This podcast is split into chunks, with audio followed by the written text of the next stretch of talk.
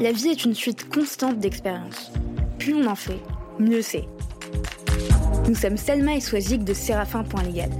Avec Parole de juriste, nous vous proposons de décortiquer pour vous les parcours de juristes d'entreprises inspirants. Ils vous partageront leurs réussites, leurs échecs, leurs doutes et tous les conseils utiles aux nouvelles générations de juristes. Notre objectif Vous mettre à disposition toutes les recettes pour progresser dans votre carrière de manière concrète. Écoute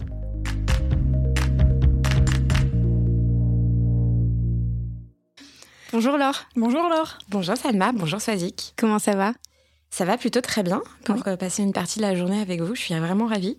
Très contente de, t'avoir avec nous, de recevoir euh, enfin nos invités en, physique, en studio.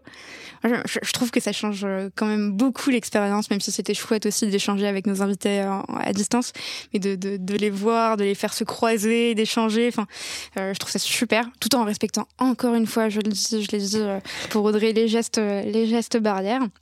Donc on est vraiment content de te recevoir.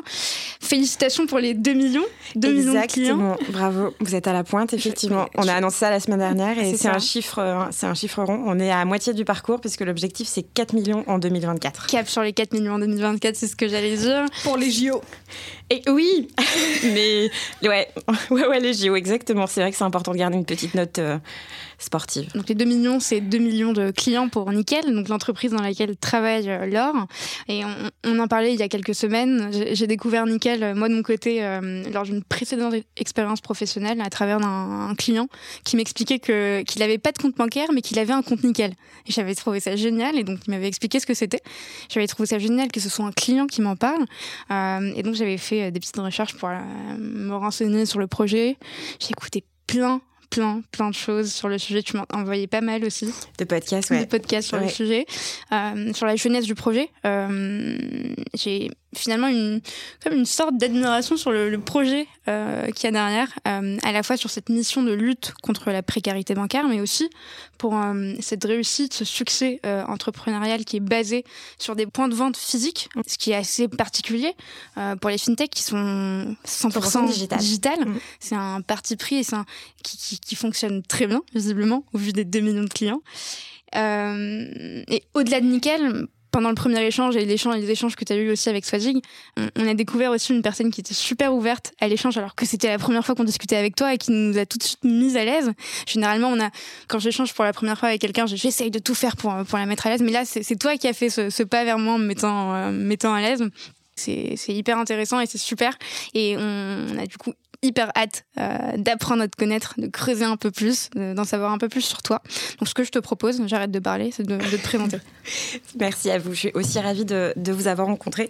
Et, euh, et ça rejoint une réflexion qu'on avait il n'y a pas longtemps avec Swazik, de dire que je pense qu'en tant que juriste, l'humour est aussi un bon allié pour faire passer des messages et être euh, voilà, complice et proche de, ses clients internes. Donc je suis vraiment à fond et je pense qu'on a tout intérêt à, à travailler avec un très bon état d'esprit et une ouverture et vraiment l'humour fait la différence. Alors du coup, moi je m'appelle Laure Duquiroy, j'ai 35 ans. J'ai deux grands beaux enfants qui ont 15 et 17 ans et un petit garçon qui a 3 ans. Je suis originaire de Bordeaux, j'en suis assez fière. Donc je dis rose, poche et chocolatine. J'insiste beaucoup sur cette trilogie, c'est important, l'identité. un, petit, un petit clin d'œil à Clémence euh, Paré, si elle nous écoute, qui fait partie de l'équipe et qui m'a appris le mot poche il y a quelques semaines Oui, aussi. c'est très particulier pour un Parisien ou autre. euh, Je voudrais ma chocolatine dans une poche. C'est- un concept, mais, mais ça se dit très bien. Et, Et plus ou moins aussi. Et plus ou moins, et éventuellement mais ça c'est vraiment une, dé- une déviance que je ne soutiens pas. Voilà, j'ai eu la chance d'étudier dans plein de villes et c'est assez chouette, de Toulouse, Bordeaux, Montréal et Paris. Euh, et j'ai commencé ma carrière juridique à Londres, euh, en, plein, en plein marasme financier. Euh, 2009, c'était euh, la crise, Lehman Brothers fait faillite, les too big to fail, les, les gros établissements peuvent tomber, les banques peuvent tomber, donc c'est c'est un grand bouleversement sur les marchés financiers. Et donc, je suis actuellement directrice juridique de Nickel, donc qui est un établissement paiement. Nous ne sommes pas une banque. Euh, et j'ai aussi euh, fait toute ma carrière dans le groupe BNP Paribas. Donc, ça peut paraître euh, assez monotone, mais pas du tout. J'ai vraiment eu plein d'opportunités en commençant par un VIE à Londres et jusqu'ici là, l'opportunité de passer dans une fintech. J'adore parce que Laure est en train de nous faire tout le podcast en, une seule question. C'est génial. Ah, mais ça, je, ouais, je ne savais pas. On m'a pas bien briefé. Ah bon? Ok, merci. Mais non, je, le, prends très personnellement. C'est parce qu'on est en retard, ça. On est en retard, Pardon, Nickel qui est une fintech. Oui, Nickel est une fintech. Donc c'est exactement pour rebondir à ce que tu disais en, début de en début d'enregistrement, c'est que la plupart des établissements, enfin nos concurrents sont 100% digitaux, ils n'ont pas de présence. Certains opèrent même, comme par exemple N26 depuis l'Allemagne, ils n'ont mm. pas de présence dans les pays.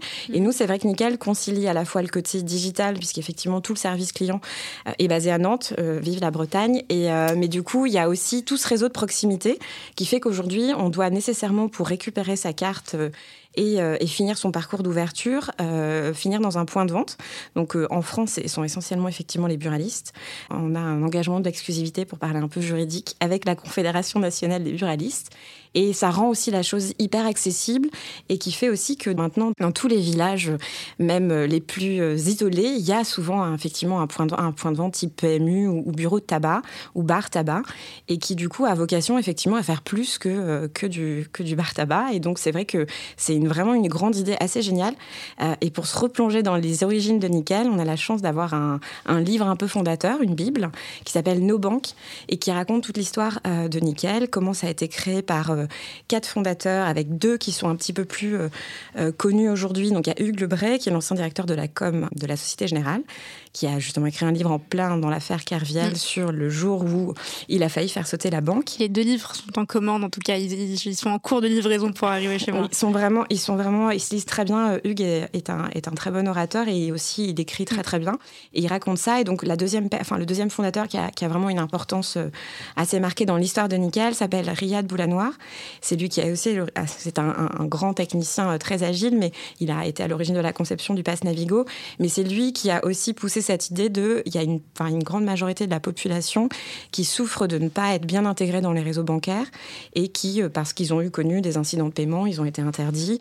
Euh, un chèque sans provision peut conduire à être euh, inscrit sur un, enfin, sur un fichier Banque de France et ne plus pouvoir euh, retrouver voilà, une, une identité, une continuité bancaire normale. Et c'est vrai qu'il y avait un vrai besoin de créer une promesse qui fait que le compte est maintenant réduit à sa plus simple expression. C'est vraiment payer à être payé. C'est un compte de paiement. Mhm. Il n'y a pas de découvert autorisé, il n'y a pas de service de placement financier mhm.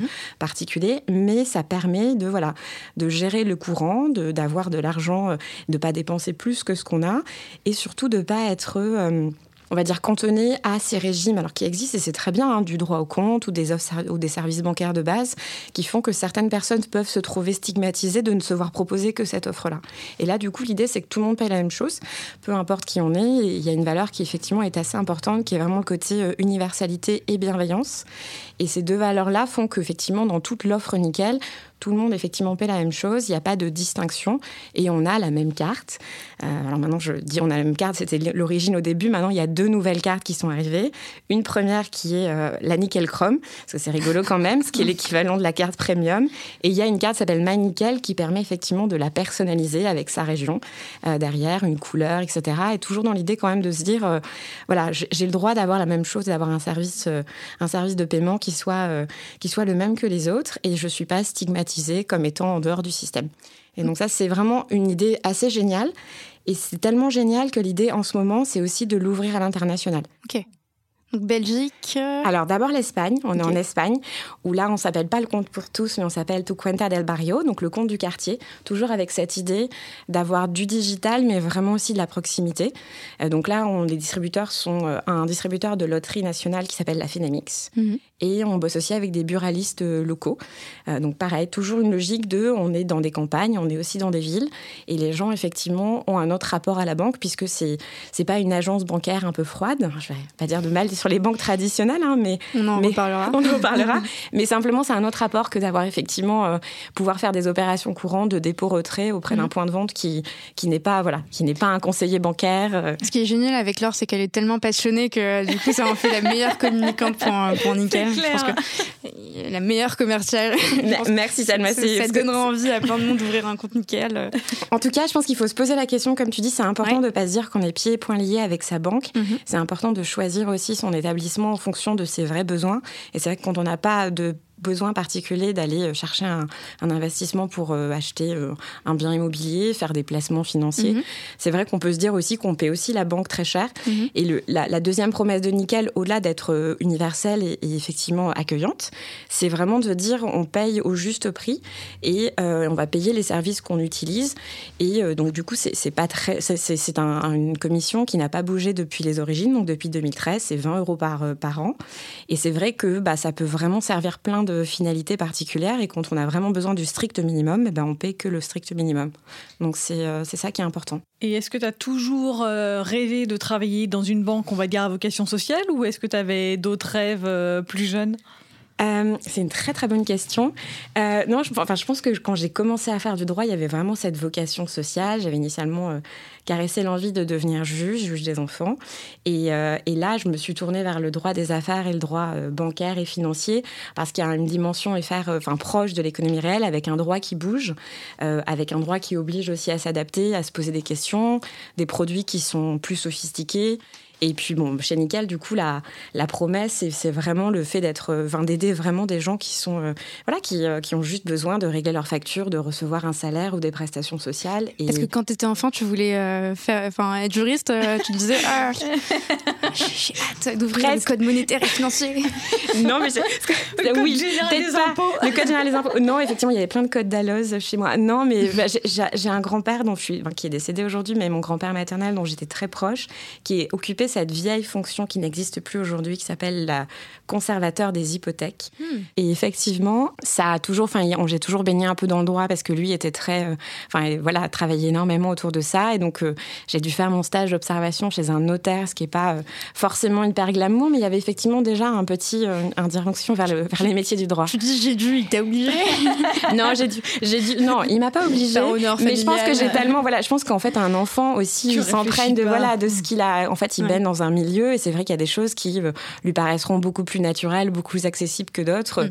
Et, et c'est vrai que là, le fait d'avoir cette influence euh, voilà, de, de, mon grand-père qui, euh, enfin, chaque fois que je le voyais, était dans ses livres et dans ses, dans ses codes et effectivement avait beaucoup de contacts avec des notaires aussi. Ça a aussi un peu euh, conduit à se poser des questions et à aller explorer ce terrain-là. Après, c'est vrai que le droit, c'est vraiment une matière que, du coup, dans tout notre cursus, on le découvre pas avant la fac et c'est pas qu'on y va par hasard, mais on n'a pas en amont un petit aperçu de ce que ça pourrait être et de ce qu'on aurait envie d'y faire. et il, t'en avait parlé de, bah, de, cette orientation Ouais, lui, lui je pense qu'effectivement, c'était, c'était vraiment la vieille école et très méritant. Et donc, déjà, le métier où on sait que, par définition, un juriste, on va beaucoup, beaucoup travailler. Mhm. Ça va pas forcément être toujours gratifiant, où notre rôle va être mis en valeur comme, mais on peut tirer de la satisfaction d'un travail rigoureux, d'un travail minutieux et effectivement le sentiment d'avoir compris, d'avoir fourni une analyse précise, qui fonctionne et, euh, et voilà, vraiment apporter un effort intellectuel qui fait la différence. Et ça, c'est vrai que c'est un peu ce, cette vision-là que j'ai de lui qui a un peu conduit aussi à aller explorer ces voies-là et après, effectivement, de choisir d'aller euh, d'aller d'aller faire du droit euh, et en se tournant plus spécifiquement vers un droit, le droit bancaire et financier qui est hyper dynamique et qui permet vraiment de, de se dire que tu t'ennuies pas, en fait, ça bouge très vite et, et surtout, tu as, vraiment cette dimension d'économie réelle où où, je pense que c'est un plaisir de dire que tu accompagnes vraiment des clients sur des opérations qui sont concrètes et, qui avancent. Ok, je, me reconnais beaucoup dans ce que tu dis parce que euh, moi j'ai fait du droit, euh, pas pour devenir avocat, pas pour devenir notaire, pas pour défendre la veuve et l'orphelin, parce que ma tante, qui, euh, qui est aussi malheureusement décédée quand j'étais ado, faisait, avait fait des études de droit et travaillait d'ailleurs enfin dans une antenne du groupe Bell au, au Maroc. Et justement, j'étais tombée sur, sur ces, ces bouquins, ces codes d'Alloz, le code pénal de 1980, enfin j'avais ces versions, j'ai encore ces versions-là. ça vaut très cher peut-être sur eBay, ça. Euh, je sais pas. Je sais, ouais, mais je les garde précieusement et je, les offre à des personnes qui me sont chères. Ça, c'est Et du coup, euh, ouais, j'ai fait du droit parce que j'étais admiratrice euh, de sa rigueur, de, de sa personne, et je me suis dit, bah, Tata Holia a fait du droit, je vais faire du droit aussi, en fait. Et, et, c'est impressionnant comment, en fait, ça nous, ça nous conduit vers des, des horizons, finalement, qu'on n'aurait peut-être pas explorés si notre entourage ne, ne les avait pas explorés non plus. Donc je me, je me reconnais parfaitement, j'arrête de parler de moi, mais je, je me reconnais parfaitement dans... non mais c'est hyper important la dimension humaine dans une carrière, ouais. Euh, ouais. Et, puis, et puis le poids familial aussi d'orienter ou de faire découvrir quelque chose que mm. qu'on n'aurait pas spontanément exploré ou qui n'est pas forcément mis en avant ou peut-être ultra valorisé. Ça. Enfin aujourd'hui c'est vrai que pousser une carrière de juriste c'est peut-être pas forcément ce qui va faire le devant de la scène ou ce qu'on va forcément... Euh, prôner ou mettre en valeur pour ses enfants, sauf si on a effectivement eu, comme tu dis, cette influence familiale mm. où on a baigné dans le droit. Euh, Il faut le faire pour les bonnes raisons. Euh, ouais, voilà, exactement. Ouais. Bah justement, en parlant de ton, de ton parcours et de ton parcours universitaire, qui est assez atypique, il me semble que tu n'as pas tout de suite commencé par des études de droit. Si je me trompe pas, si je dis pas de bêtises, ça m'arrive de dire des bêtises. Il faut, non, mais m'arrêter. Non, laisse personne te dire ça. Non, parce que ça a été très très bien préparé et très bien étudié. Ça fait des, semaines qu'on travaille, donc euh, non, non, tu, maîtrises parfaitement ton sujet, c'est vrai.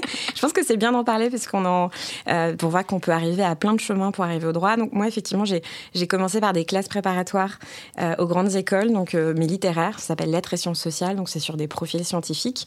Mais l'avantage, c'est que ça donne effectivement plein de bonnes choses pour la suite, au-delà même du droit. Mais c'est une méthode de travail c'est une culture et un peu une curiosité aussi. Euh, parce qu'il y a, effectivement, on bosse énormément, on, est beaucoup, il y a les enseignements on passe de l'économie, de l'histoire, la littérature, la philo, des maths aussi. Et du coup, ça forge aussi un esprit critique. Et, euh, et aujourd'hui, c'est plutôt l'aspect curiosité en se disant, bah tiens, aujourd'hui, euh, j'étais bien dans mon poste d'avant, euh, c'était assez facile, je maîtrisais mon sujet, on en parlait avec Swazik. Qu'est-ce qui fait qu'aujourd'hui, je vais me dire, bah tiens, je sors de ma zone de confort et je vais accepter un poste chez Nickel où il va falloir tout réapprendre. C'est une autre culture, c'est d'autres clients. Je me remets en risque. Et pourquoi je le fais? Parce que je sais que je vais tirer cette satisfaction à la fin. Donc j'ai commencé comme ça. Et donc à, à Toulouse, où euh, à l'issue de, de, cette préparation, il était possible. Donc derrière, il y a des concours effectivement. Donc euh, c'est principalement euh, l'école normale supérieure. Donc autant mhm. dire que c'est extrêmement élitiste et que très peu d'élus. Mhm. et donc je suis partie ensuite en droit histoire en double parcours. il y a un moment donné aussi, je voulais devenir commissaire-priseur, comme quoi tout est possible. Et donc le double parcours droit histoire a son intérêt aussi. et donc j'ai fait ça jusqu'à la licence. Et après, je suis partie en maîtrise de droit des affaires. Et, si on revient à, mmh. à, à la prépa. Oui. T'as as fait, euh, t'as décidé de t'inscrire en, prépa parce que tout le monde s'inscrivait en prépa et parce qu'il y avait un certain prestige derrière et parce que bah, peut-être que t'avais une. Enfin, je sais en tout cas que moi, il y avait cette pression familiale qui me disait que eh ben, il faut faire une prépa euh, de tel type euh, pour accéder à telle telle école ou tel master. Enfin bref, il fallait faire ce type de parcours. C'était le parcours clé à, faire. Est-ce que toi, c'était ton cas ou... Ouais, je pense que tu as complètement raison. Je pense qu'il y avait aussi une, pas une pression familiale, mais enfin mes, parents fait des, très, enfin, des bonnes études, mais mhm. viennent, euh, pour mon papa en tout cas, d'un milieu plus modeste.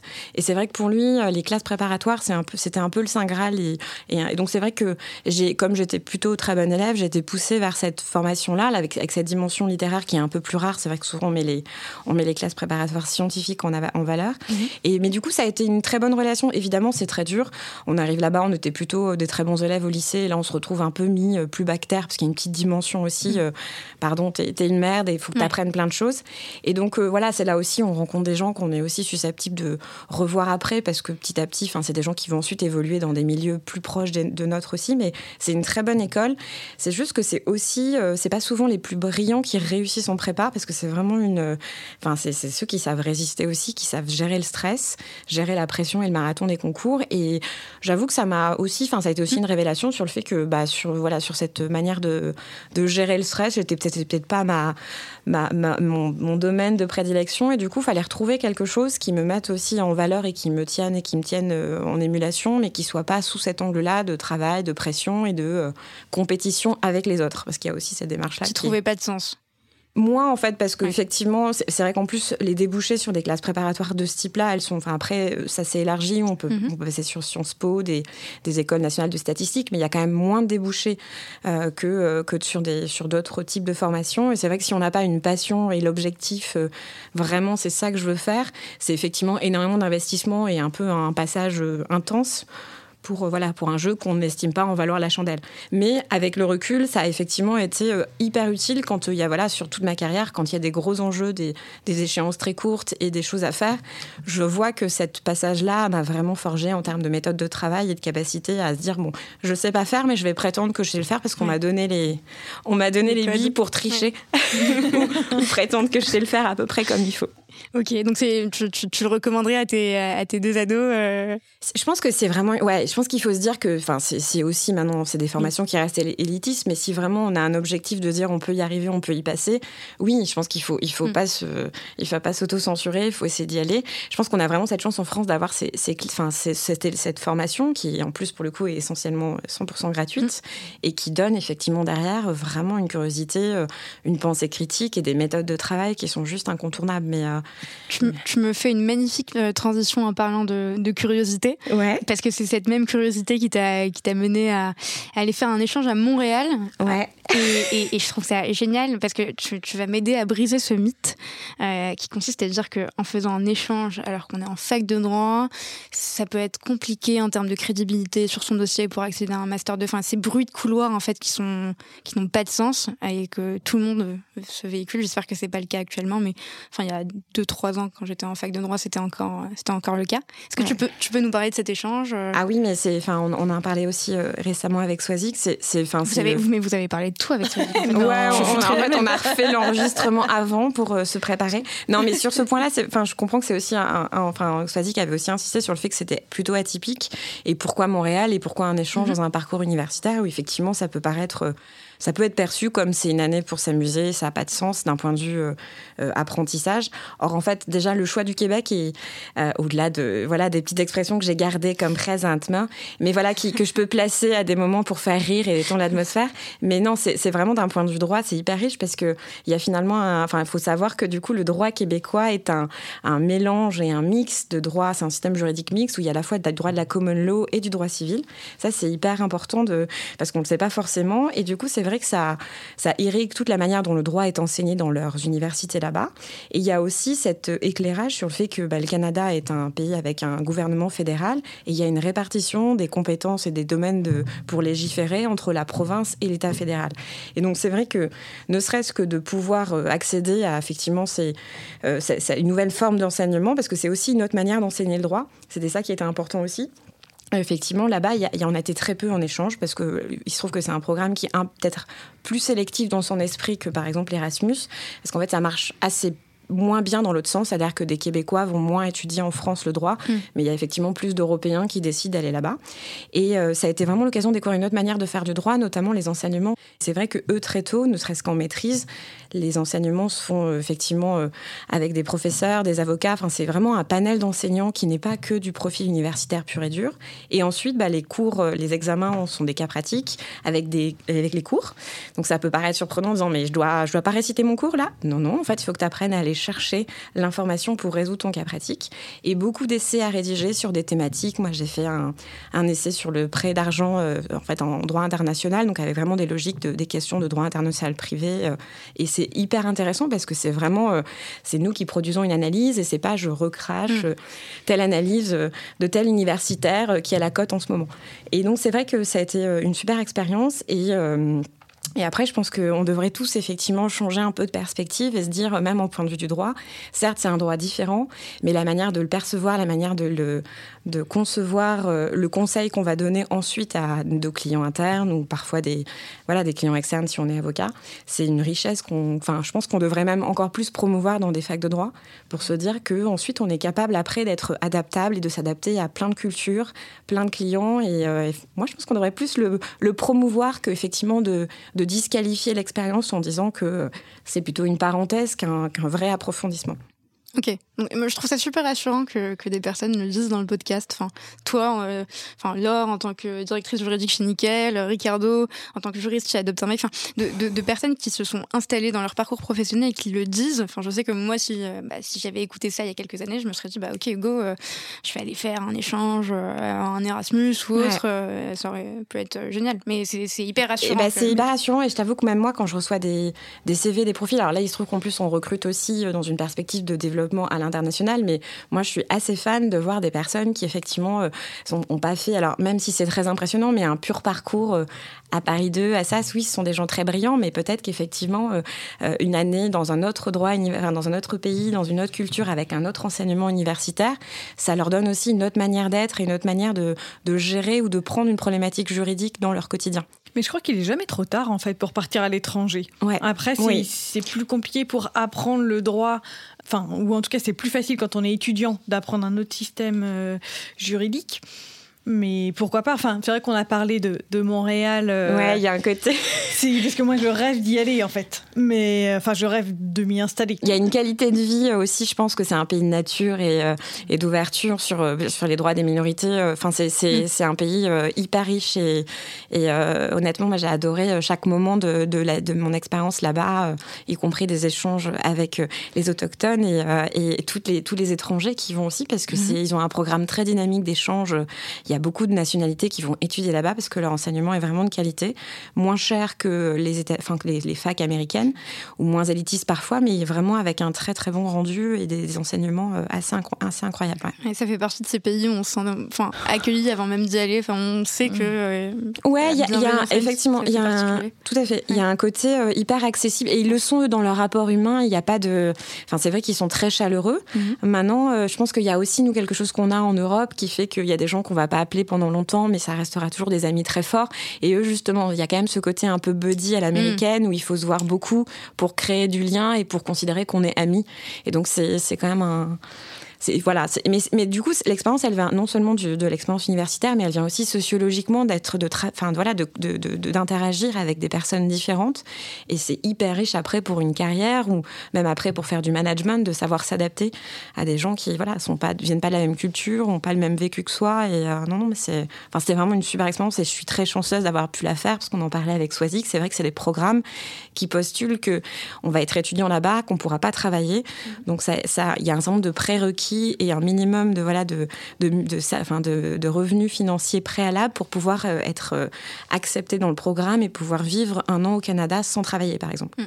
Donc euh, c'est vrai que c'est un petit peu le, la petite case, le petit disclaimer, attention, ils regardent ton compte en banque. Et, et, ah. je pense qu'ils prennent pas les comptes nickel.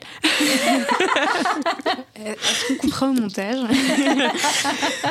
Mais tu as des, des ressources à recommander pour, pour étudier au Canada, des, choses qui t'ont aidé euh, à préparer ton dossier Pour préparer le dossier de la Crépuc, euh, ouais. pas de souci. Effectivement, moi le souvenir que j'avais, c'était que effectivement c'était un programme il sélectionnait sur dossier, donc c'est vrai que pour pouvoir présenter son dossier et y aller, il fallait avoir un, plutôt des très bons résultats euh, dans, dans, le domaine universitaire. Et après, effectivement, il y avait une lettre de motivation pour expliquer pourquoi le Canada. Et, et voilà. Et après, ensuite, ça c'est, enfin c'est, moi j'étais à l'université de Montréal, mais il y a, mais il y avait aussi des programmes d'échange à McGill, qui est une super mmh. université aussi très bien. Maintenant, c'est vrai que c'est le problème des échanges auxquels parlait Soisic, c'est que moi j'étais déjà en maîtrise, donc pour avoir des cours équivalents, sachant qu'il y a beaucoup de common law aussi, c'est compliqué en fait, parce qu'on n'a pas les, effectivement les bases.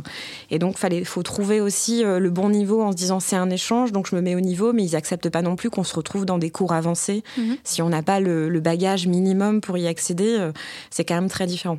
Mais pas de souci, avec grand plaisir. Et franchement, c'est. Voilà. Et je, je sais qu'après, il y a plein d'autres programmes pour arriver au Canada où on peut bosser et un peu étudier. Mais celui-là, effectivement, il permet vraiment à la fin de pouvoir euh, avoir le, enfin, le plus de cours possible pour optimiser et maximiser l'expérience. Ouais. Ok. Et c'est marrant parce qu'en t'écoutant, euh, j'ai l'impression que ta spécialité, donc on va dire droit bancaire et financier, euh, a toujours été présente. Même ton mémoire de M2, si je me souviens bien, c'est sur le prêt d'argent en matière internationale. Enfin, pour moi, mais c'est peut-être une erreur de ma part, j'ai pas l'impression que ce soit une spécialité naturelle. Euh... comme le droit fiscal. Comme le droit fiscal, Avocat, fiscaliste, c'est vrai que ça fait un peu. Ah, ouais, ok. T'es sûr Pardon, pardon à ceux, qui nous écoutent.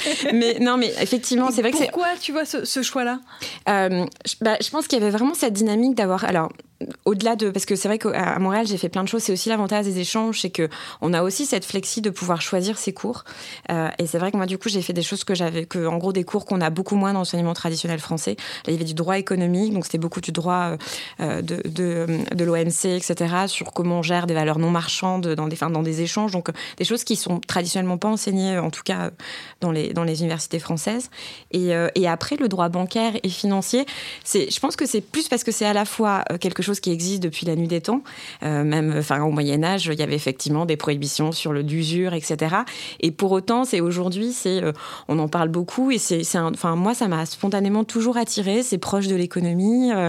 Il y a un dynamisme, il y a un réseau aussi derrière. Et puis, je me projetais un peu plutôt dans l'industrie. C'est vrai que on pourra revenir après de est-ce qu'à un moment donné, je me suis posé la question de devenir avocate, mais c'est vrai que travailler dans un établissement bancaire avec une dimension très internationale, ça a toujours été quelque chose qui a un peu dirigé mes choix. Maintenant, après, euh, tu vois, il y avait aussi un peu d'improvisation. À un moment donné, on en parlait avec, j'ai fait un stage en cabinet d'avocat sur du droit du travail. On a défendu euh, des employeurs et des problématiques employeurs. C'est ça, c'est, j'ai aussi, je suis aussi allée explorer des domaines qui peuvent paraître plus naturellement euh, alléchants que le droit bancaire et financier. Mais, mais voilà. et je pense on, va tout faire. du droit bancaire Il en faut. Hein. Il en faut, exactement. c'est parfait parce que j'allais justement te dire que en, en stalkant, en parcourant ton profil LinkedIn, je pense que tu as dû recevoir 36 000 notifications. J'ai pas retrouvé tes expériences euh, en stage. Est-ce que tu les caches Parce que justement, tu as fait du droit du travail ou est-ce qu'il y a quelque chose derrière? Non, en fait, vraiment pas. C'est juste que, après, je pense que, enfin, c'est pas dire que je suis à un âge avancé, mais après, il y a d'autres expériences qu'on. on, dirait un. À mon époque, il fut un temps, je parle, il y a fort longtemps. Non, effectivement, après, c'est vrai que c'est des, des, choses qui, ont, qui sont moins structurantes pour mettre en valeur une expérience, comme j'ai eu cette chance de faire un VIE. Donc, c'est au début un stage plus plus, mhm. qui est vraiment, qui est un peu conditionné après la suite de ma carrière. C'est vrai que j'ai un peu euh, simplifié aussi. Euh, je sais pas, on a cette règle aussi en France où on essaie de condenser, les CV font pas euh, six pages.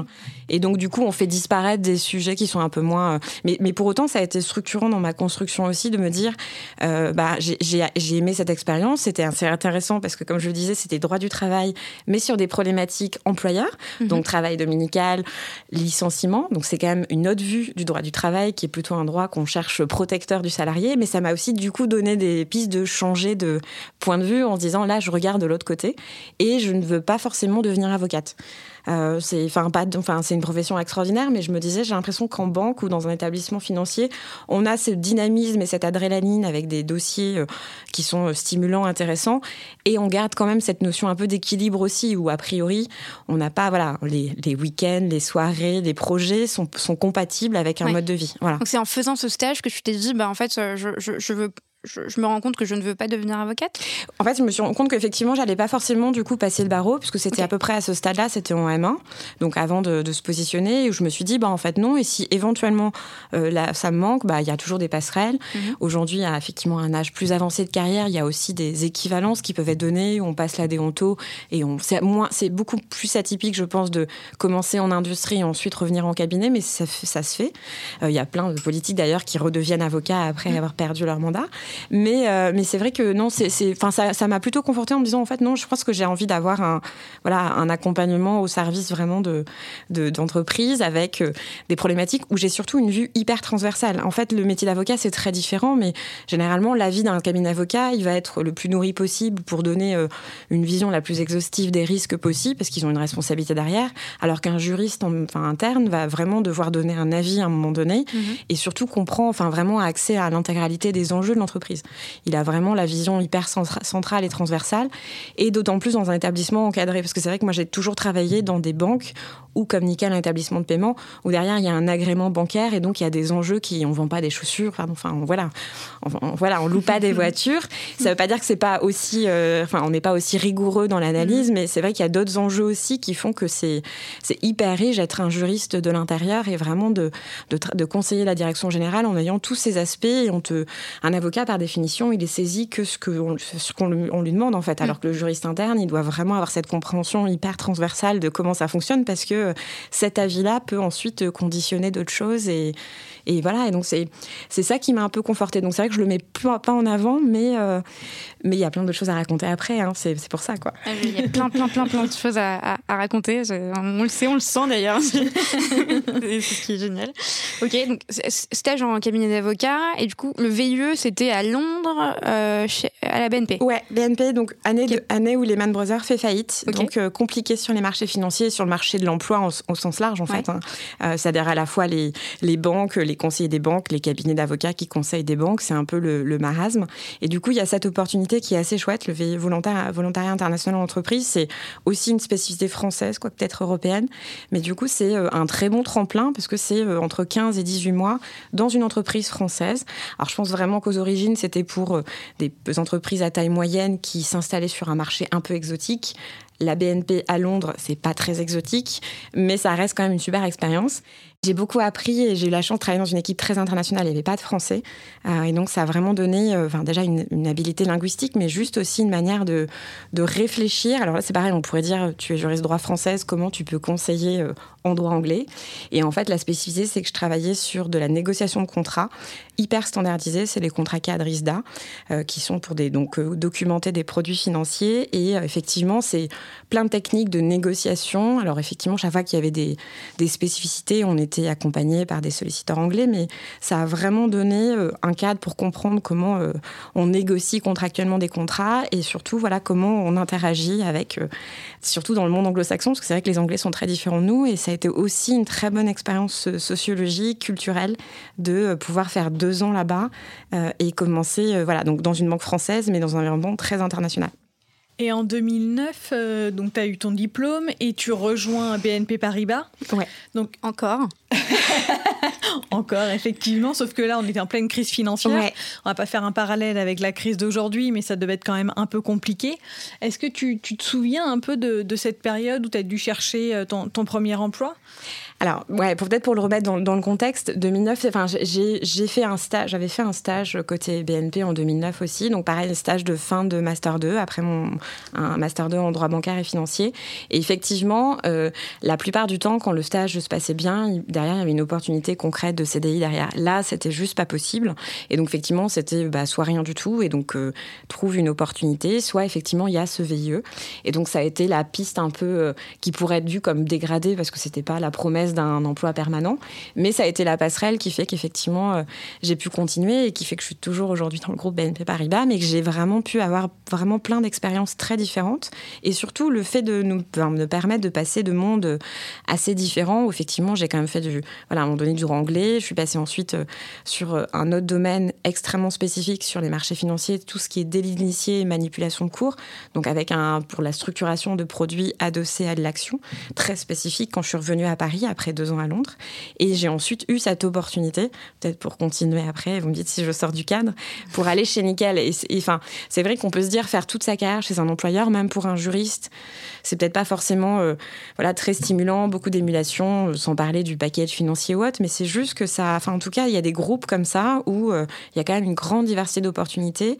Et surtout, on accepte aussi de se dire, mais attends, mais t'es un juriste en droit financier, pourquoi je vais te laisser aller devenir directrice juridique dans un établissement de paiement où il y a tout à faire, il n'y a pas de département juridique et euh, il faut tout créer euh, from scratch. Et, euh, et ça, c'est possible en fait. Et c'est vraiment ça qui fait partie aussi des messages de dire que même dans le droit, y a, on peut être aussi agile et il y a aussi des structures qui acceptent de faire confiance et, et, de, se, et, voilà, et de, laisser, de, de laisser la découverte. J'en ai déjà parlé, moi, mais c'est vrai que bah, pour avoir travaillé chez SNCF, donc gros groupe, il y a des opportunités différentes. Donc moi, je suis toujours un peu mesurée quand on dit il faut changer tous les 3, 4 ans de poste. Enfin, il y a un moment donné, c'est bien aussi de, de rester euh, un certain temps dans une entreprise parce qu'on connaît les personnes, on connaît les problématiques, les enjeux. Enfin, et c'est pas parce qu'on va rester. Ben moi, je suis restée 10 ans dans le groupe SNCF qu'on va faire toujours la même chose. Enfin, il y a une diversité des dossiers et je pense que c'est pareil pour BNP Paribas. Et, le temps passe vite, en fait. Le temps passe vite et tu as raison aussi. Enfin, je pense que c'est peut-être une vision très anglo-saxonne. Je pense que moi, j'ai souvenir de mes amis anglais qui me disaient euh, si tu passes plus de trois ans à un poste, euh, c'est un fail. Enfin, c'est vraiment des visions de point de vue. Comme nous, on reste beaucoup au bureau. Eux, si à 6 heures, t'es pas parti, c'est que c'est mm. toi qui, qui sais pas gérer. Donc, c'est des points de vue différents, mais c'est vrai que tu as raison. Et je pense qu'après, c'est aussi, enfin, il faut aussi capitaliser sur l'investissement qui est fait. C'est vrai que moi, les, presque trois ans chez Nickel sont passés très vite, mais il y a vraiment tout le côté, tout ce qu'on a parcouru comme chemin et de, voilà, de, comme tu dis, de capitaliser sur le réseau, tout ce que tu as investi, tu as aussi envie de le voir grandir, tu as aussi envie de voir ce que ça donne et voilà, avec une autre équipe. Et, enfin, comme tu dis, je pense que c'est aussi l'éloge, effectivement, de, pas de la lenteur, mais juste de l'investissement et de prendre le temps de, regarder euh, ce que tu as fait, où tu peux aller, ce que tu peux améliorer. Voilà. Après, euh, c'est bien aussi de se dire des fois, il faut que je sorte de ma zone de confort. Et souvent, on peut se poser la question quand on sort d'un congé mat où on se mm. dit, est-ce que euh, j'ai envie de, de rester. Enfin, je, je, sais que je vais avoir quelque chose d'autre à apprendre. Est-ce que je reste sur quelque chose que je connais Je mets pas tous mes piliers en branle en même temps? Ou euh, justement, est-ce que c'est pas le moment de me dire, tiens, mais mon, ma, ma, grossesse et ma maternité me donnent envie de découvrir quelque chose de différent? Et là, je me lance et je sors de ma zone de confort. Et c'est aussi possible dans le droit. Et, et c'est ça qui, je pense que c'est des messages qu'on doit véhiculer, mais c'est possible dans un autre groupe, c'est possible avec des nouvelles fonctions, vous en parlez beaucoup, LegalOps, etc. Mhm. C'est possible avec une transformation du métier sans forcément se dire j'envoie tout valser, je change d'environnement. Un big up musical. Mais voilà. voilà. mais c'est une, évaluation des risques. Enfin, des ouais, bénéfices, risques. Bénéfices, risques, exactement. Envie, curiosité, euh, sécurité. Enfin, c'est plein de choses comme ça. Et c'est très personnel, mais je pense que ça peut aider aussi à la prise de décision si effectivement des parcours, on voit que ça a marché et que c'est pas parce que peut-être dans certaines, enfin voilà, dans certains environnements, on va valoriser l'ultra expertise comme un juriste, que justement on peut pas aussi revenir sur quelque chose de beaucoup plus généraliste, de beaucoup plus transversal, et on réinvente le métier associé. Mm. Et euh, ça c'est c'est hyper important. Et je pense qu'on nous demande en plus nous de nous transformer côté juridique. On demande de changer la fonction, on demande de faire des choses agiles. C'est un truc, euh, c'est enfin je pense que c'est il faut qu'on en parle le plus possible sans dire qu'il faut vraiment effectivement tout envoyer balader. Agile, c'est faire plus avec moins en fait. ouais, ou le faire, effectivement, c'est peut-être ça, ou le faire différemment, ou en tout cas de se dire, moi, ce que j'en comprends, parce que on parle beaucoup d'agile chez Nickel, comme dans plein d'entreprises euh, avec des product owners, c'est vraiment d'essayer de se dire, est-ce que je peux pas disséquer, j'ai une ampleur de la tâche immense, mais si j'arrive à disséquer un peu le, l'ensemble de ce que je dois faire dans des petits lots, euh, bah, ça rend aussi la tâche beaucoup moins impressionnante, et je peux voir aussi comment je peux effectivement l'isoler. Il y en a certains qui seront plus vraiment très juridiques, il y en a d'autres qui le seront vraiment, mais je me reconcentre du coup sur ce qui nécessite une vraie expertise juridique Enfin, c'est tout le métier de dire je fais de la qualité. Euh, est-ce que j'ai vraiment besoin d'être un juriste pour le traiter? Quand on voit que je pense tous les départements juridiques sont extrêmement sollicités, comment on arrive à tenir euh, Comment on arrive à tenir comme ça? Bah, ça passe aussi par euh, regarder ce qui reste vraiment juridique de ce qui l'est plus et comment je peux transformer pour justement prendre conscience que ça, ça peut être fait différemment ou avec plein de solutions comme vous faites aussi sur des contract management où tu perds du temps sur des tâches qui sont répétitives, qui apportent rien. C'est ça qui est génial, c'est-à-dire que la fonction a pris aussi la mesure de que elle aussi, elle peut changer, se transformer. Et il faut qu'on le dise plus et qu'on mette de plus en plus avant ce type d'initiative. Ouais. Je pense qu'on va prendre l'heure avec nous pour les démos. Euh. les démos de. De Séraphin bah, Management. Moi, je pense que tu vois, c'est l'arrivée dans un monde où tu devais tout faire toute seule, où je me suis dit, mais enfin, tu peux être euh, effondrée et après tu dis, bah, comment je vais faire pour m'en sortir Et voilà. Et est-ce qu'il n'y a vraiment pas des choses que je peux faire différemment et, et les solutions qu'on peut proposer via Séraphin ou via d'autres, hein, même dans la logique, ça, ça contribue à simplifier aussi ton quotidien.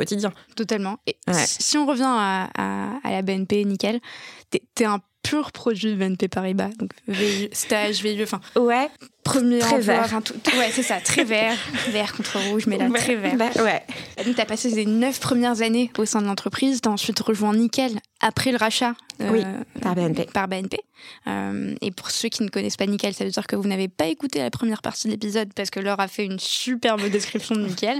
Donc Nickel, pour revenir quand même, c'est la promesse d'un compte bancaire pour tous et qui permet notamment de lutter contre la précarité bancaire. Donc c'est un établissement de paiement qui propose un compte courant avec un, une carte, oui. un RIB, euh, ouvert en 5 minutes chez un buraliste. Donc si vous descendez en bas de chez vous. Donc déjà, si vous connaissez pas Nickel, c'est que soit vous n'allez pas en bureau de tabac. Si euh, vous connaissez pas Nickel et que vous allez en bureau de tabac, c'est que vous n'avez pas nécessairement bien vu le. le Ou alors on n'a pas encore réussi à le convaincre d'être distributeur et ça, on en parlera à la Confédération. Mais ça, c'est possible. Probablement. La, seule nuance, Selma, si tu me permets, parce que je ne sais pas si on a des auditeurs qui, qui sont régulateurs, mais on n'a pas le droit de dire qu'on a un compte bancaire puis qu'on n'est pas une banque. Ok. J'ai dit ça Ouais, mais c'est juste. Mais non, mais c'est parce qu'il y, y a un grand débat en ce moment sur euh, nous ne sommes pas une banque ou une néo-banque. Et du coup, c'est compte de paiement compte et de paiement. compte de paiement parce qu'il faut pas mélanger les torchons et les serviettes. Très bien. Mais Merci. On, voilà. non, mais c'est important la nuance parce qu'il y a un contexte aujourd'hui. T'es es juriste, toi, non? Ouais. Non, non, mais juriste, j'ai peur du, j'ai peur du gendarme. Ouais. Et, et, on va pas du tout couper cette partie parce non. que tu, tu, as bien raison. Mais ça, non, mais c'est voilà, c'est après pour le, pour, je pense que pour la personne, euh, le commun des mortels, ça n'a pas de sens. Mais c'est vrai qu'on n'est pas établissement de crédit mm -hmm. et donc il y a une non, vraie différence règle. et c'est la règle et on appelle euh, compte de paiement, c'est bien, mais, mais c'est l'idée, c'est l'alternative à la ça. banque. Et, et, du coup, nickel, compte de paiement, très clair. C'est plus de 500 employés.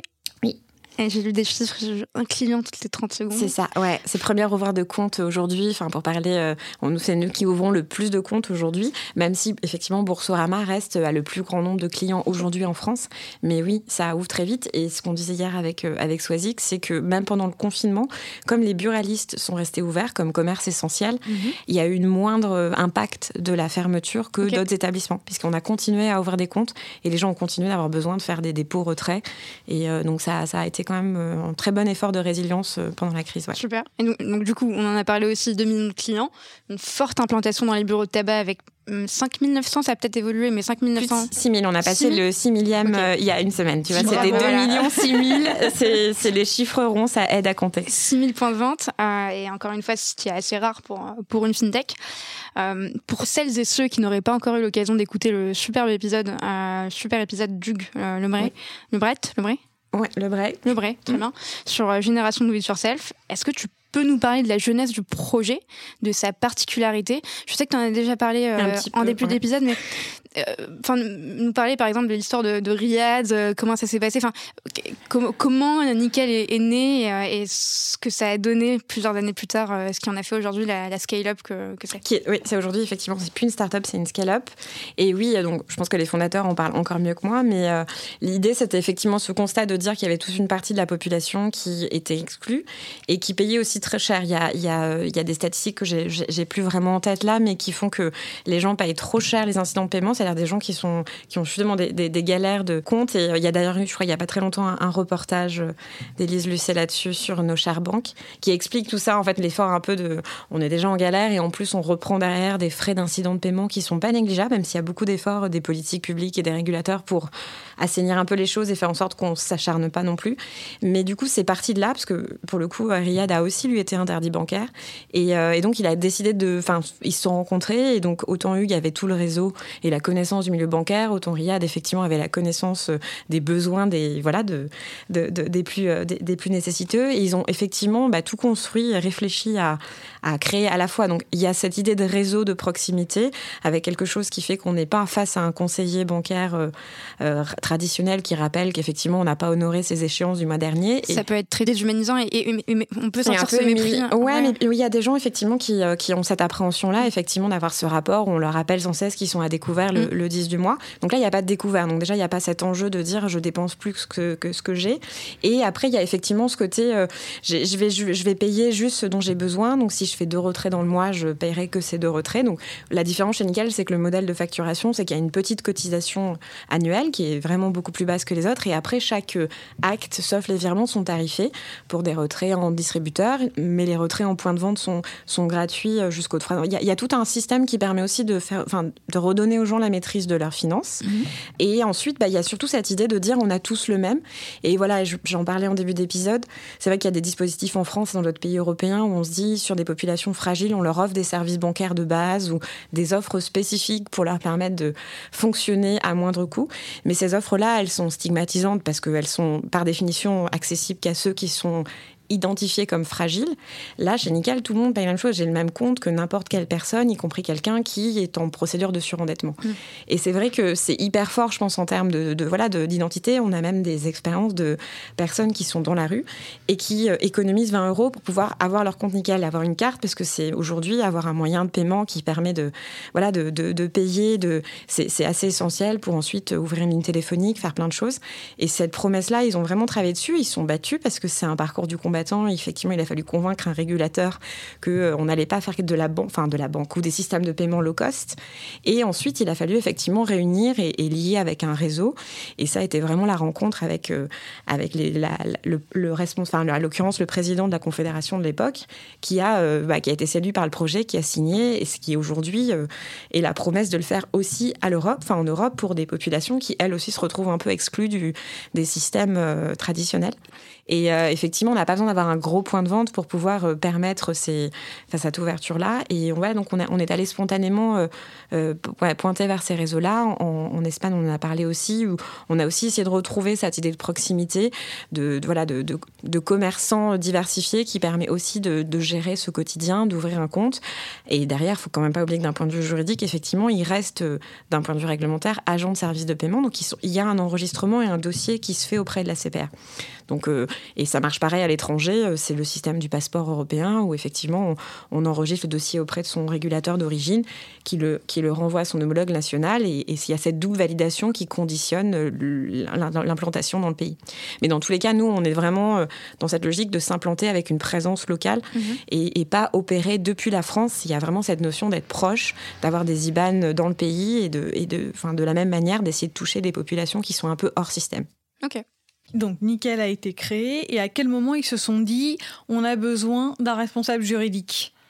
Très tardivement, et je pense que c'est un ça qu'on faisait, euh, puisque sont, Nickel a commencé à opérer en 2013, euh, et donc ils ont été rachetés par BNP, et en fait l'internalisation de la fonction euh, juridique est arrivée quasiment presque concomitamment avec le rachat par, par BNP Paribas. Et là, effectivement, moi depuis que je suis arrivée, c'est une autre ère aussi, mais c'est vrai que ce qu'on disait, c'est que c'est assez paradoxal parce qu'on confère aux juristes un peu une expertise, et parfois on s'exprime dans un langage qui est juste ésotérique, mais j'ai l'impression que par rapport à des comptables ou des fiscalistes, on estime que bah, le travail peut peut-être être fait euh, soit externalisé par un avocat qui par définition voit pas tout, mais autant on va aller chercher assez rapidement un, DAF ou autant le juriste, j'ai l'impression que dans cet univers un peu start-up, ça peut arriver plus tardivement. Là où moi j'ai une autre vision, enfin je pense vraiment que euh, sur, notamment sur des métiers qui vont très vite et qui plus est dans un milieu où on a un agrément euh, bancaire ou équivalent, c'est essentiel d'avoir un couteau suisse qui est capable dès le début de, conseiller et finalement le recours au cabinet d'avocat, ça vaut bien pour des projets stratégiques, mais avoir quelqu'un en interne qui répond aux petites questions et qui essaie d'un peu de donner des. Ça ne veut pas dire qu'on repasse tout au, couteau, mais on regarde vraiment, on fait un arbitrage aussi. Et euh, par exemple, pour les pays dans lesquels on se développe, très rapide, enfin, je suis la première à militer pour qu'on ait euh, très rapidement un juriste local qui soit dans les équipes et qui, soit, qui fasse ce travail d'accompagnement parce que l'externalisation vers des cabinets, elle a ses limites. Elle va pour adapter des contrats euh, un peu strates, mais sur le quotidien, le tout venant, c'est essentiel d'avoir un, conseil de proximité. Puis ça derrière, coûte cher. ça coûte cher, exactement. Il y a cette dimension effectivement de coûter cher. Et euh, est-ce que ça peut pas être fait différemment? Mais euh, et comment on te propose ce poste? Enfin, euh, J'imagine ça, tu es, dans un bureau à la BNP, on vient toquer à ta porte. Hello, hello, salut, salut Laure. voilà, on a une super proposition à te faire. Est-ce que tu veux devenir est-ce que tu veux rejoindre Nickel, euh, gérer l'équipe juridique, euh, créer l'équipe juridique? Créer l'équipe juridique, il y avait vraiment personne. Ouais, en fait, il y a vraiment, il y avait vraiment personne. C'était, c'est important de, de, noter. Ouais, parce que du coup, c'est, c'est un autre rôle aussi de créer. De, d'ailleurs. Exactement. Enfin, je pense qu'on, je suis pas la seule en situation, mais c'est un autre rôle qu'ensuite de faire maturer ou transformer une direction juridique quand elle n'existe pas. Euh, on n'a pas les mêmes réflexes et les mm. mêmes priorités. Non, bah, du coup, ça rejoignait ce que je disais où quand on, voilà, moi, je ressortais juste de congé mat et j'avais juste exprimé le souhait de pas refaire ce que je faisais et donc effectivement, j'ai eu cette opportunité et ce que je trouvais chouette, c'était de pouvoir passer d'un rôle hyper spécialiste vers quelque chose d'hyper transversal en ayant au-delà cette statut de, directeur juridique. Quand tu es directeur de toi-même, ça a moins d'intérêt, mais quand on dit tu as la promesse de créer ton équipe et de choisir les personnes avec qui tu vas travailler, c'est hyper important quand tu pars de zéro. Euh, et du coup, effectivement, ils sont, il y a eu un concours où celle qui était en place euh, partait, et, mais c'était vraiment la promesse de dire ça va bien marcher. C'est, assez rapidement, euh, la promesse et le succès de Nickel a bien été anticipé et on savait qu'il y aurait des développements et il y avait aussi cette partie internationale qui était déjà en gestation euh, avec tout le dossier, euh, constitution d'un dossier, droit comparé, etc. L'avantage aussi d'être dans un groupe, c'est qu'effectivement BNP est implanté dans ces pays, donc on a aussi cette chance d'avoir des, juristes experts et des juristes locaux qui sont des alternatives au cabinet et qui font aussi qu'on réinvente la banque, mais on réinvente pas tout non plus. Donc il y a un certain nombre de choses qui ont déjà été balisées et nous, ça nous permet vraiment de nous concentrer sur le plus, la petite différence et l'adaptation à nickel. Ça peut être quand même ultra stressant d'arriver, même si ça avait été bien préparé, mais tu te dis, je suis toute seule. Ouais go. C'est ça. Et t'arrives, c'est ce qu'on se disait. Euh, j'étais dans un boulot où c'est pas que les questions sont connues, mais euh, ça commence à faire. Et donc là, c'est vraiment euh, quelle va être la question qu'on va me poser mm. aujourd'hui? Ça part dans tous les sens.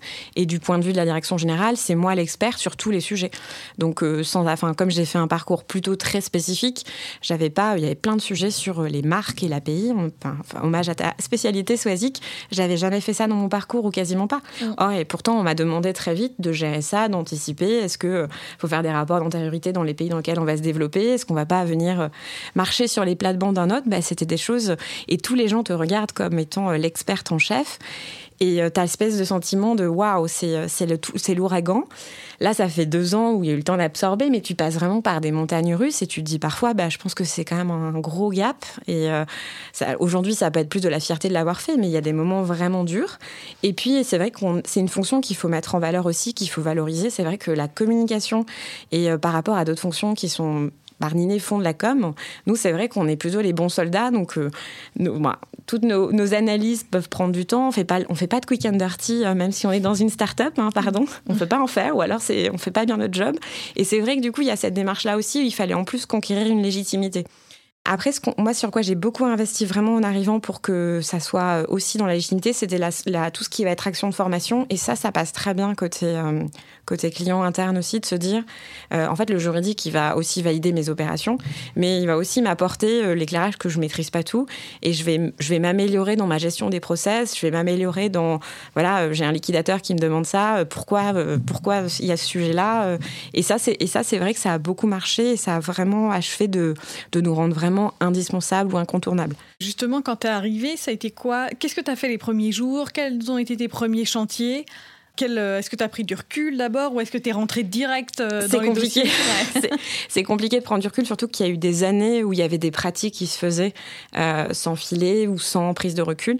donc c'était difficile de prendre du recul en plus quand tu es tout seul et que, du coup tu n'as pas non plus cette expertise. Mais en fait j'ai fait un tour de tous les départements pour comprendre déjà comment ils fonctionnaient. Donc on fait beaucoup de vie ma vie, je pense que dans plein de boîtes ou des rapports d'étonnement. Ah, J'en ai parlé de, de, vie ma vie dans un précédent podcast, je trouve ça super. Et bah, c'est franchement génial. Donc vie ma vie au service client, tu prends les appels. Alors, c'est pas toi qui réponds, parce que sinon, je pense que ton client, il est content, hein, parce que tu maîtrises pas le tout, mais en tout cas, tu vois comment ça fonctionne. Pareil sur la partie conformité et sur les départements, les commerciaux qui installent les points de vente. Ça, c'est hyper riche comme, euh, comme démarche. Et euh, puis, le rapport d'étonnement, effectivement, donc j'ai listé euh, tout ce que je voyais qui pouvait interpeller, des zones de des questions de bah, notre point de vente décède, comment ça se passe. Il y, a, il y, a, plein de choses en fait. autant pour la partie clientèle, ça avait été déjà un peu touché du doigt parce qu'il y avait déjà eu des clients qui avaient pu décéder, mais un point de vente qui décède, qu'est-ce qu'on fait de son, du compte de distribution, comment c'est repris avec les héritiers. Donc c'était des nouvelles questions qu'on a investies. Euh, et après, bah, on a, enfin, c'était aussi, tu, tu colmates un peu les brèches. Il y avait, euh, il y a du contentieux à gérer. Euh, il y avait du développement aussi sur l'international déjà, puisque des passeports pour, les, pour l'étranger, ça prend souvent du temps. donc non, ça a été beaucoup de chantiers à la fois, beaucoup d'investissements. C'est, ça peut être vu comme usant, mais, mais derrière, il y a vraiment la satisfaction d'avoir, enfin, aujourd'hui, fait que bah, on est au comité de direction et le legal est vraiment plutôt un conseil et on n'est pas dans le censeur. Là, nous, c'est vrai qu'on est vraiment dans cette logique de dire, bon, sauf s'il y a un risque très fort, risque pénal, on va plutôt dire qu'est-ce qu'on peut faire différemment. Mets-moi dans le processus plutôt pour que je te pose, enfin, je te donne des solutions pour que ça évolue. C'est hyper important d'être dans les comités de direction. Hyper euh, important. Ou comité de la, en l'occurrence, comité d'audit, comité de surveillance, qui sont les organes de contrôle où effectivement, tu as vraiment une vision. Alors, c'est d'autant plus vrai parce qu'on reste un établissement régulé, donc il y a toutes ces règles aussi de faire un contrôle. La direction est contrôlée, s'assurer que les dirigeants sont fit and proper pour leur, euh, pour leur fonction. Mais c'est ça donne du poids, c'est de l'information aussi, où on peut mettre aussi les choses plus en perspective, on peut anticiper des sujets. Euh, c'est hyper important. Mais c'est pas le cas dans. Je pense qu'il y a un grand nombre d'entreprises qui n'ont pas fait ce choix. Généralement, le directeur juridique peut être rattaché à une fonction, euh, mm. un DAF. Et c'est ce que j'allais dire, la direction financière. Direction financière. Et c'est vrai que, non, c'est, enfin, déjà, nous, la spécificité, c'est que moi, mon responsable est côté BNP, donc c'est un, responsable juridique. On a ce côté rattachement hiérarchique pour faire une, vraiment un rôle d'indépendance et donner un, effectivement une prise de recul par rapport à l'entreprise. Mais c'est vrai que c'est hyper important de pouvoir avoir aussi euh, euh, quelqu'un, un père, qui peut aussi nous faire grandir, parce qu'il y a ces dimensions aussi de comment on grandit une fois qu'on est dans cette structure. Et, euh, et ça, euh, c'est vrai que directeur financier, il y en a des très brillants, mais ils n'ont pas forcément le, les leviers pour faire grandir un directeur juridique. Et puis, ils sont pas, c'est pas la même vision. Non, c'est pas une même vision, c'est pas les mêmes thématiques. Euh, donc après, on peut se nourrir et s'enrichir mutuellement, mais mais c'est pas forcément le schéma qui fait qu'on grandit et qu'on et qu'on apprend et qu'on évolue et qu'on se transforme. Mais ouais, non, c'est, c'est, on a, nous, on a la chance d'avoir effectivement une équipe dirigeante très jeune, euh, aussi un pur produit BNP Paribas, mais qui, euh, qui a su effectivement bien, enfin, bien assimiler euh, les obligations de contrôle d'un établissement régulé, avec, on en parlait en ce moment, beaucoup de pression des différents régulateurs, parce que ces nouveaux ovnis des banques digitales ou établissements de paiement, ça les, ça, ça les inquiète, mais ils veulent s'assurer que c'est les mêmes garanties données à des, à des, clients, donc comment on traite leurs données, comment on protège, on vérifie tout ce qui va être lutte anti-blanchiment et financement du terrorisme. Et c'est vrai qu'il y a beaucoup, beaucoup de demandes pour s'assurer qu'on est au bon niveau de, de, garantie et de sécurité, de maîtrise des risques. Et donc, ça fait beaucoup, beaucoup de demandes en même temps. Mais je pense que c'est hyper important d'avoir un bon pilotage et, une direction qui valorise la fonction juridique vraiment comme un vrai business facilitateur. Et ça, ça si c'est pas, enfin, si pas acquis parce que la personne a travaillé avec euh, des juristes qui l'ont qui l'ont convaincu, bah, il faut le faire et il faut conquérir cette légitimité-là. Je pense que c'est ça qui est important. Du coup, on a parlé des chantiers juridiques. Mmh. Euh, Laure, est-ce que tu peux justement nous parler des, des relations entre les équipes juridiques, compliance, produits tech euh, pour concilier les intérêts de chacune? Je sais que euh, alors il y a une particularité pour les établissements de paiement et les établissements bancaires, c'est que la direction juridique doit être séparée de la direction compliance? Est-ce que c'est une... C'est vrai, ouais. il y a vraiment trois fonctions de contrôle, y compris les, la conformité doit être distinguée de tout ce qui est contrôle interne et risque.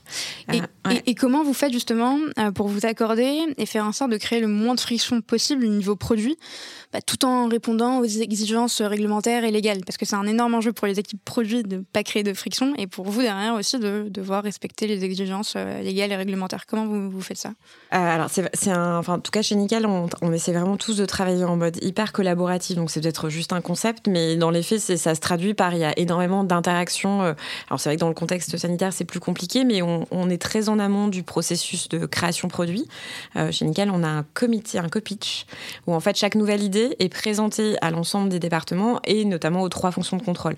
On a des, des enfin, contrôle, c'est pas spécialement noble, mais risque, contre, euh, risque, conformité, pardon, et legal.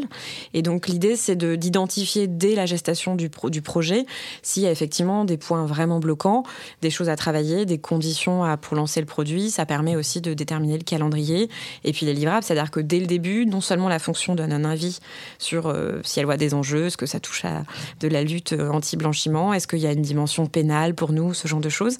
Et après, on va définir ensemble, c'est l'idée aussi, un calendrier pour le dévoyer. Histoire qu'on n'ait pas une accumulation de projets qui arrivent tous en même temps et que ça soit impossible de produire dans des bonnes conditions. C'est un peu le grand stress du juriste de se retrouver à devoir faire du. Bah tiens, j'avais 20 minutes pour regarder, donc tu as 20 minutes de revue juridique. Autant dire que bah, j'ai pas lu les 10 dernières pages. Donc peut-être qu'il y a des trucs, mais je ne saurais pas euh, si tu le signes comme ça. Mais voilà, et donc c'est vrai qu'on essaie d'être dans cette logique-là, de beaucoup se parler.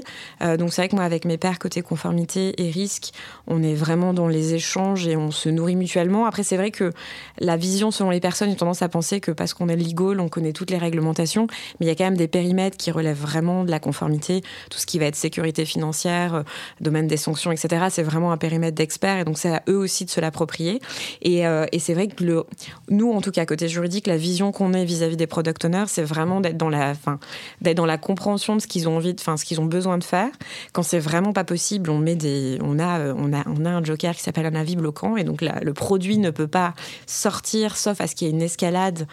Généralement, on va jamais jusque là, mais du coup, ça donne aussi du poids à notre avis, et, euh, et on essaie de trouver des solutions. Et en fait, le secret, c'est vraiment plus l'anticipation, euh, et on essaie petit à petit de travailler avec eux pour que régulièrement, voilà, en dehors de ces copies par exemple, on les écoute sur leur projet, comment ça doit avancer, et on essaie de voir avec eux, voilà, de, de, chiffrer le temps que ça peut prendre associé à la documentation, s'il y a un impact sur les conditions générales euh, ou services de paiement, parce qu'on sait que ça, il y a des délais pour que les consommateurs puissent euh, accepter euh, et que ça soit opposable. Donc, on est vraiment dans l'anticipation, la collaboration, et s'il y a des points de friction, on se parle beaucoup.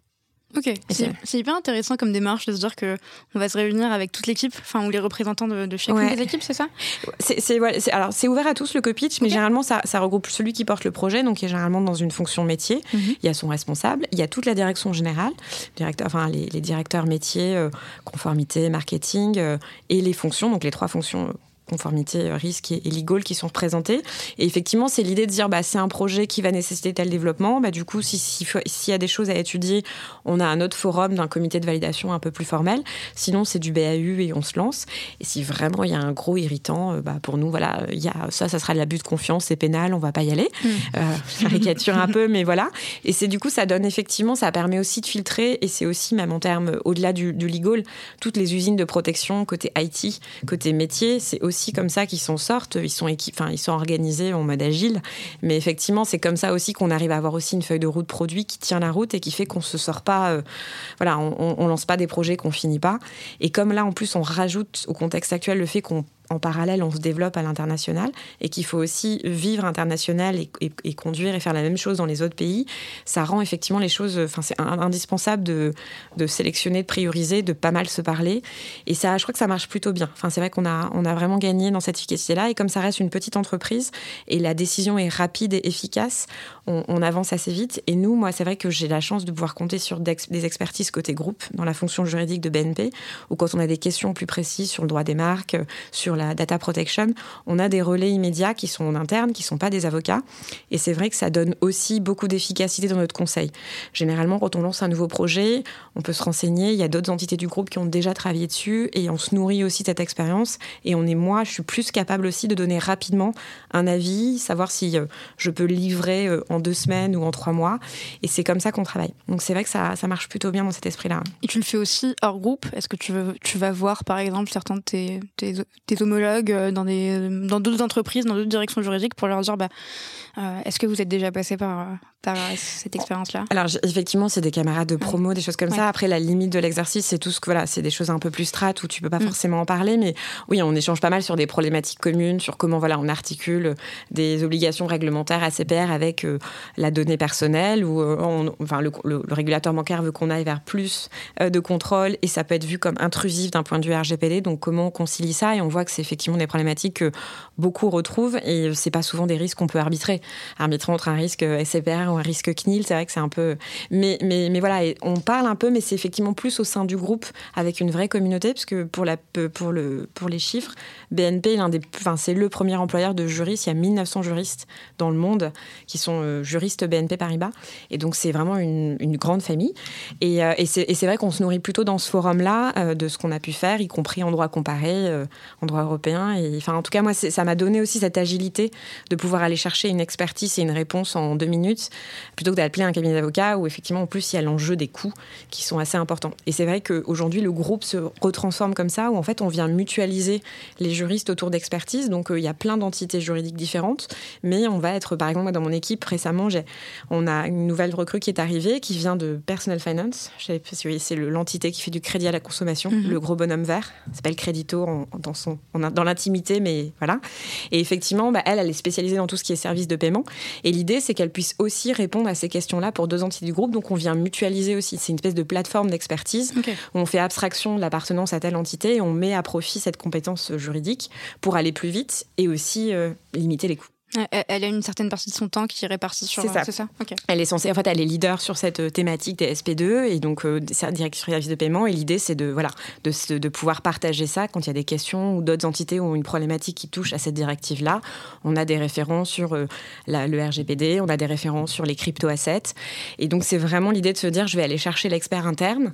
Et euh, donc, nous, on joue le jeu, on le met à disposition parce qu'on sait qu'on pourra aussi se servir à la masse. Et ça, c'est possible parce que BNP a vraiment beaucoup de juriste interne, mais c'est aussi une manière de mieux organiser, euh, toujours de dire je fais moins, euh, enfin je fais beaucoup plus avec des moyens, euh, des moyens qui restent, qui changent pas, et je mets en commun avec les autres. Les copitch dont tu parlais, plus la plateforme de knowledge management, c'est ce qu'il faudrait faire. C'est ça. Enfin, ça te permet d'anticiper ta charge de travail, ça te permet d'aller plus vite dans tes recherches pour rendre ton ton avis. Enfin, c'est un cercle vertueux. Et t'investis pas des nouveaux. Enfin, tu perds pas du temps à refaire des recherches qui ont déjà été faites. Mm. Après, c'est un état d'esprit aussi. Et je sais pas si. Enfin, j'ai pas été confrontée à ce cas-là mais il y a des juristes qui n'ont pas envie de mettre à disposition leurs notes parce que c'est leur travail sous couvert de la confidentialité. C'est ça. Ou après, ils ont peur d'être jugés sur la qualité de leur travail. Et donc, c'est vraiment une, mentalité à avoir de dire bah, je travaille pas pour moi, mm. mais je travaille pour, on va dire, la communauté. C'est ça. Et tu as raison. Et c'est hyper. Enfin, moi, je vois, c'est nous. Enfin, moi, j'avoue que dans les juristes qu'on peut recruter, on va chercher aussi des gens qui ont un état d'esprit particulier. Mais c'est vrai que j'ai pu rencontrer avec d'autres gens du groupe qui ne sont pas dans cette, forcément dans, dans une logique, comme tu dis, de partage et euh, il y a du travail. Mais c'est vrai qu'il faut changer effectivement la perspective. Et il y a beaucoup de programmes au-delà de, des outils. Il y a des programmes au sein de notre groupe aussi pour faire évoluer ton, ton juriste. Donc ça s'appelle The Lawyer of Tomorrow. C'est un super, super projet qui effectivement tu viens te doter, te frotter au digital et tu comprends plus cette logique de euh, il faut qu'on mutualise et qu'on se nourrisse mutuellement et on encourage des moments où tu te retrouves ensemble et ça peut faciliter l'échange aussi. Comme tu dis, Salma, normalement deux gens, à peu, enfin deux personnes à peu près, même si elles sont pas spontanément drôles ou, ou hyper euh, extraverties, tu te retrouves dans un environnement, bah après naturellement c'est beaucoup plus facile de créer du lien et de dire tiens bah je vais t'échanger ça, j'ai bossé sur ça. Et du coup c'est aussi l'occasion de, de, voilà de changer un peu, on se met tous ensemble et on change un peu les, les codes et l'état d'esprit de se dire attends moi je suis dans mon petit dans ma petite tour de verre avec mon petit grimoire, je te montrerai pas ce que j'écris. Là du coup tu es, obligé de jouer le jeu en fait. Et ça se fait plutôt moins naturellement pour certains ou certaines. Et ça t'apporte beaucoup. Et, d'ailleurs est-ce est qu'on ferait pas un petit clin d'œil à Anish qui était avec moi en promo ah bah, Et je pense qu'il sera ravi si on, le, si, on, si on le cite, mais oui bien sûr. Il, a, il a rejoint Nickel en, stage, c'est ça? Il a commencé par faire un stage avec nous. Euh, bah, le pauvre, il a, il a vécu le confinement avec nous l'année dernière. Le pauvre. Oh, le pauvre. Non, mais le, il l'avait pas avec nous, mais juste l'aspect de faire un stage où effectivement, il voit très rapidement, effectivement, la moitié du temps, on est à 100% à distance et on se voit pas. Et euh, oui, on a, enfin, c'est Anish est typiquement effectivement un, un profil qu'on adore et qui d'ailleurs vraiment adoré au-delà du légal parce que il a un état d'esprit très ouvert. Il est il, a cette logique de disponibilité en fait en disant bah non mais avec plaisir une curiosité aussi pour travailler sur d'autres sujets.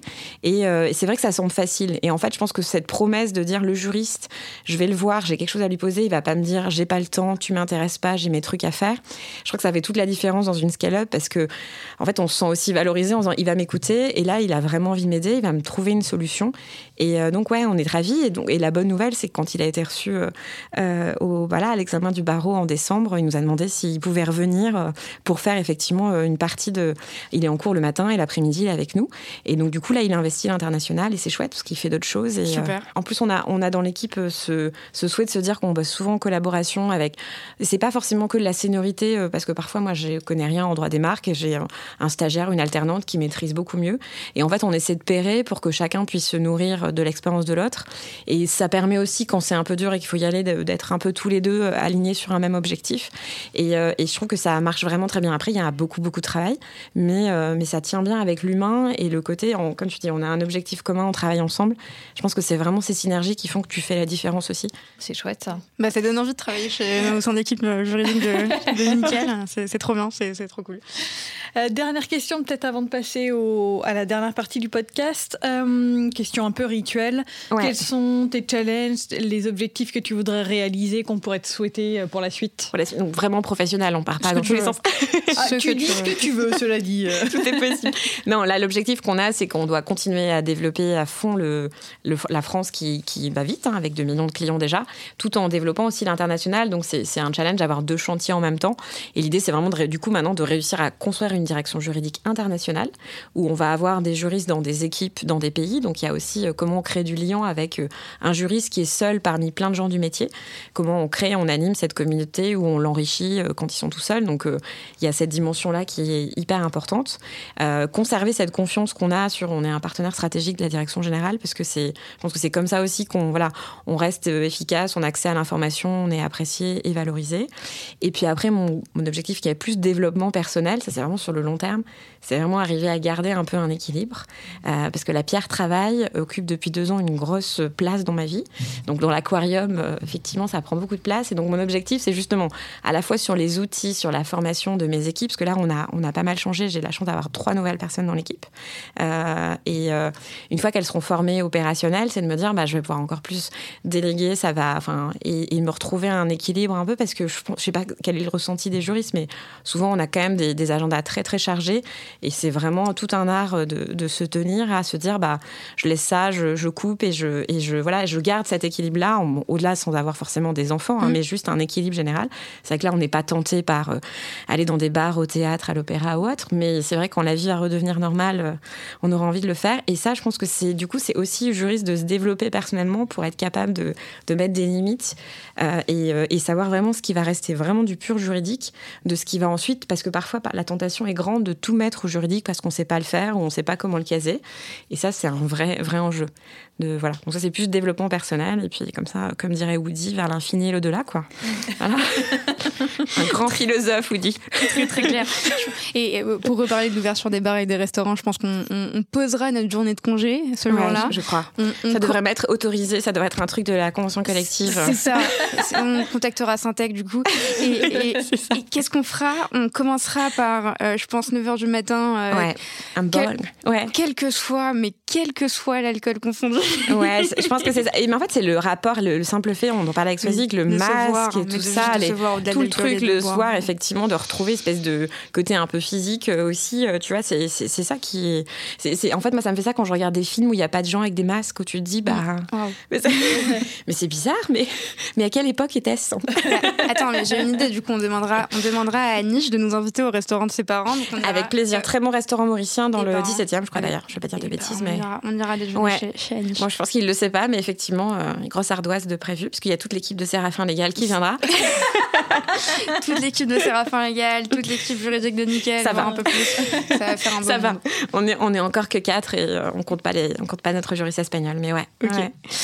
On passe à la dernière partie du podcast. on y est. Euh, c'est très simple, c'est quatre questions avec quatre réponses euh, attendues.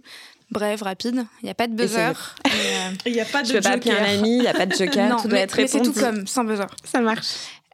Première question, si tu devais révolutionner un processus métier, quel serait-il? Euh, il faut y aller concrètement. J'aurais dit la, manière dont on voit le legal et comment on le sollicite euh, pour effectivement se dire que ce qui va au legal n'est que du legal et on n'a pas un tri à faire en disant en fait ça tu pourrais le faire tout seul et j'ai pas besoin de t'aider à le faire. Mm. Donc c'est plus après arriver à l'exemple concret pour que ça reste efficace, c'est par exemple la contractualisation. C'est un contrat, mais tout n'est pas juridique dedans. Mhm. Et du coup, bah, mon juriste va le chercher que quand il y a vraiment une clause qui, euh, clause de responsabilité, euh, pays, etc. Tout le reste, c'est à moi de m'en saisir, c'est à moi de le lire, c'est à moi de me responsabiliser. Et après, c'est juste de l'écriture. Mais, euh, mais c'est le contrat n'est pas le privilège et l'apanage du seul juriste. Et ça, je pense que dès qu'on a réussi à, enfin moi je le dis tout le temps, à éduquer effectivement un responsable métier sur ce truc-là, on va, ça, ça, ça, rend finalement le juriste essentiellement voilà, en charge de quelques questions et ça change ton quotidien aussi. Ok, très clair. Deuxième question, quel est ton conseil numéro un pour bien collaborer avec ses clients internes?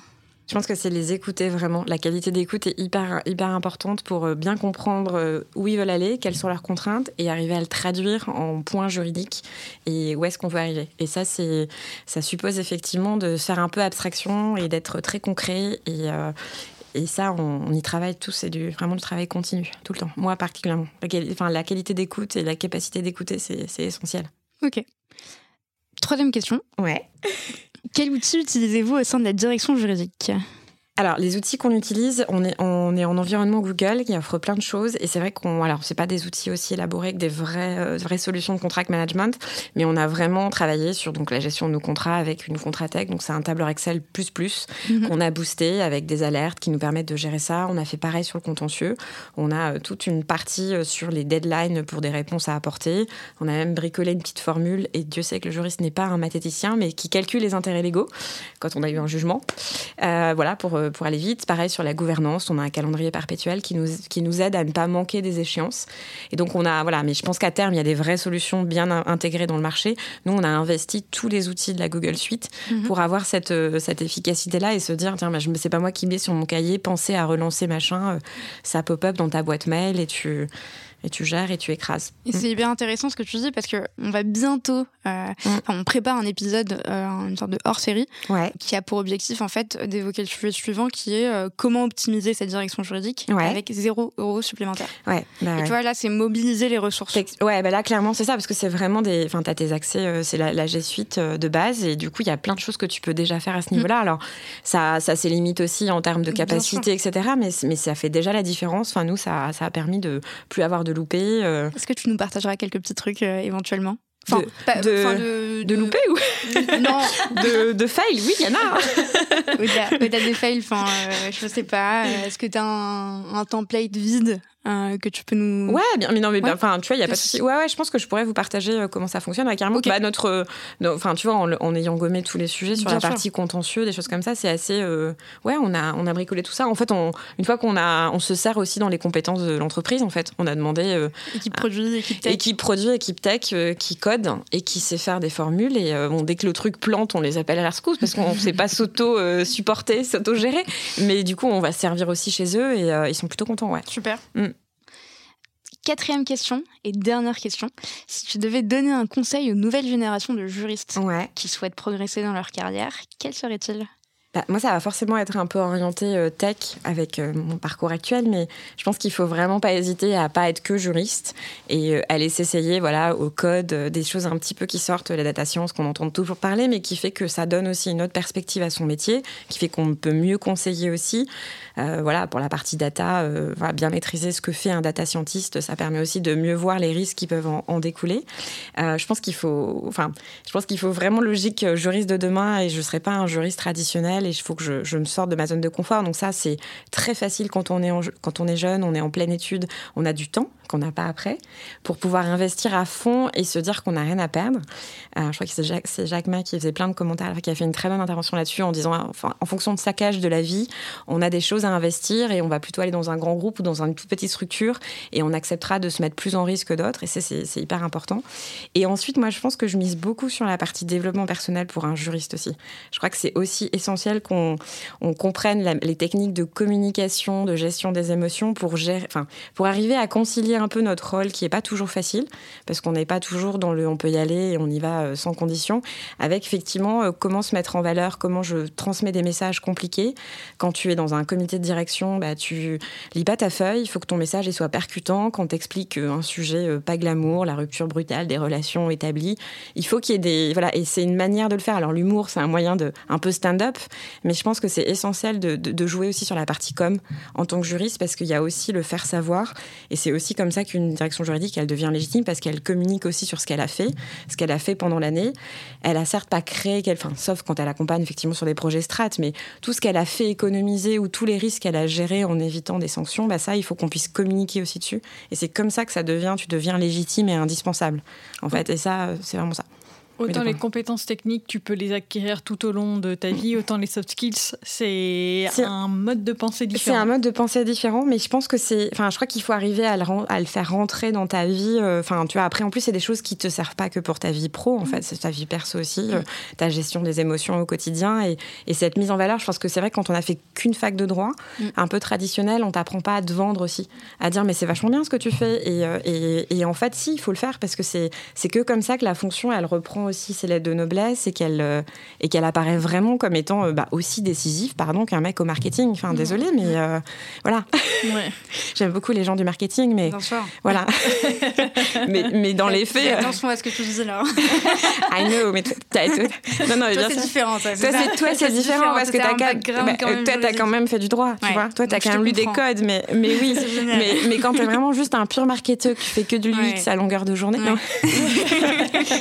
Mais non non mais c'est parce que non, ce que je veux dire, c'est que c'est pas forcément. Euh, c'est que eux, ils savent, ils savent mettre en valeur des projets, ils savent effectivement euh, parler, euh, faire rêver sur des enquêtes de notoriété.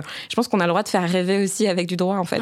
c'est ça bah, qui. Et ça, je pense que, comme tu dis, ça, ça sera pas de la formation technique comme devenir data scientist, mais, mais si on part dans un état d'esprit où toute la, tout au long de ta carrière, tu te formes et sur des émotions, enfin, tu gères des situations, tu apprends. moi, j'essaie de le faire dans mon équipe sur.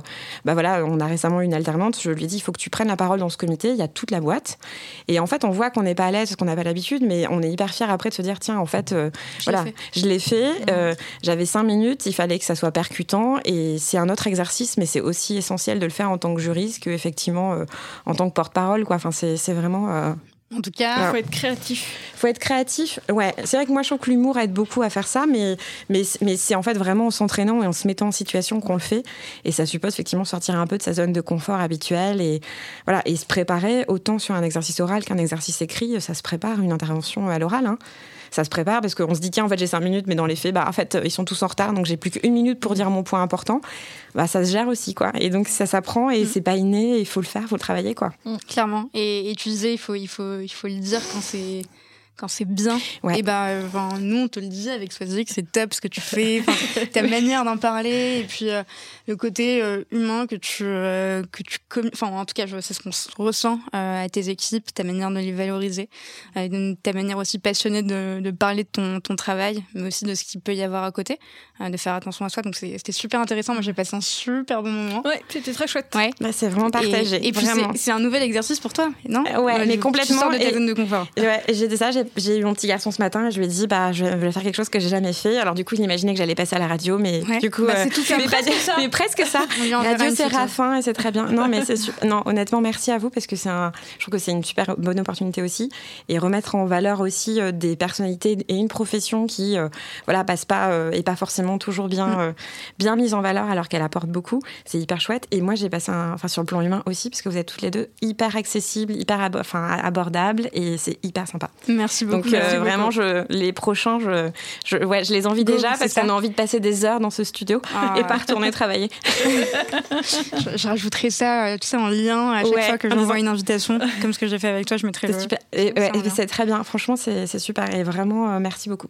c'est un super honneur et une super opportunité aussi d'en parler. Donc voilà, petit trip égocentrique, mais j'espère que ça inspirera aussi d'autres communautés. C'était un, un, plaisir partagé. Bonne fin de journée. Merci. Bonne après-midi. À, très bientôt. Merci d'avoir écouté cet épisode jusqu'au bout. N'hésitez surtout pas à le partager autour de vous, ou encore comme moi, à inciter vos collègues à s'abonner au podcast. Si l'épisode vous a plu, laissez-nous 5 étoiles ou un commentaire, ça nous fait toujours extrêmement plaisir de lire vos retours.